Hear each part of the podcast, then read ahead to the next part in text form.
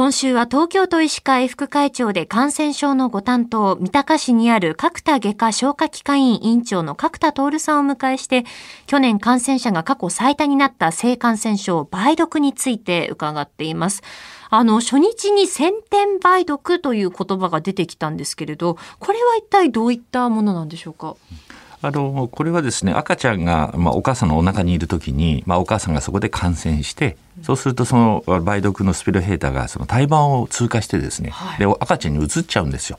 そしてそういう梅毒に感染した状態で生まれてくると。それが先天梅毒です。そして生まれた後に少し経ってからいろんな症状が出てくる。まあ、もちろんあの実はそういった時期には死産とか流産も多いんですね。だけど、まあ、まあ、生まれてきた後にその知的障害があったりとか、はい、難聴になっちゃったりとかね、あといろんな症状が出てくる。それが先天梅毒ですね。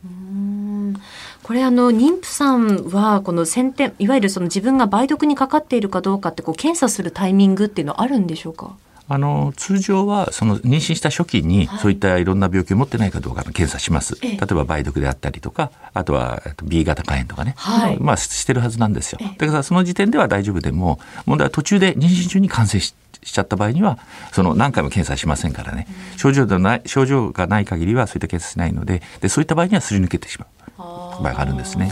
なるほど。妊娠中に感染した場合にっていうことなんですね。そうですね。うんこれっていうのは、まあ、予防する方法としてはどういったことが挙げられますか？そうですね、まあ、やっぱり妊娠中のお母様はねそんなに、まあ、不特定多数の方と性行為とかすることは考えられないんですけど、まあ、問題はパートナーの方ですよね。まあ、パートナーの方がそういう、まあ、妊娠中にそういった危険性のある性行為をしてそれをさらにご自分のパートナーである妊婦さんに移しちゃう。という経路はやっぱり非常に心配ですね。あとまあ一般的に言うとやはりこれはその性行為ないしは性行為類似の行為でないと移りませんから、はい、そういったやはりそういう危険な行為はしないってことが一番の予防法ですかね。これその先天梅毒で、まあ、お子さんがこう生まれてきて、まあ、先天梅毒ということになった場合にお子さんのその治療の仕方っていうのはどういったことがあるんでしょうか？そうですね。やっぱりあの治療としてはやはり昨日もお話したようにあの抗生物質ペニシリン系の抗生物質が有効ですから、そういったものの治療がメインになります。ただ、先天性の、その、今言った難聴とかですね、はい、そういった知的障害は、これはそれから治療しても治りませんから、やはり感染しないことが一番重要ですね。そもそもそうですよね。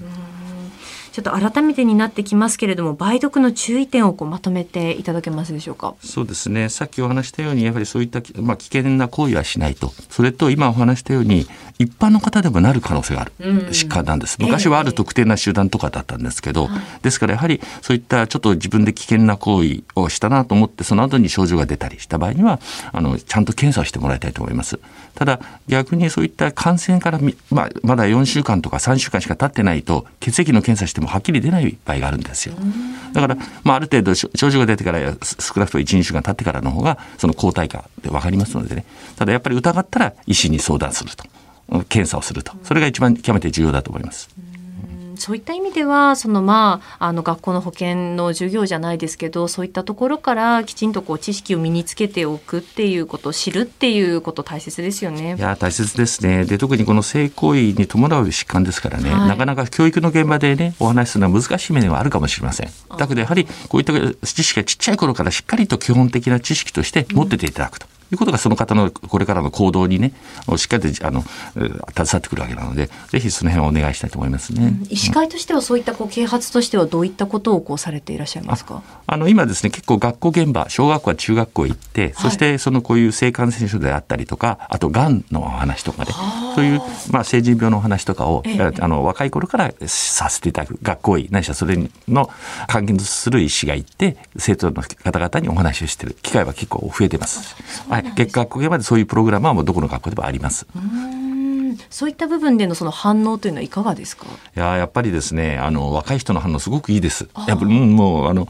あのやっぱりこういったことってあまりきちっと聞いたことがないし、うん、ある程度中学生ぐらいだと非常にそういった、まあ、思春期でね、はい、いろんな興味も多いので実はこういう危険があるんだよっていう話すると大変皆さん真面目な本当にすごくデッキで聞いてくれますね。うんえー、東京都医師会副会長で感染症のご担当角田徹さんにお話を伺っています。先生明日もよろしくお願いします。よろしくお願いします。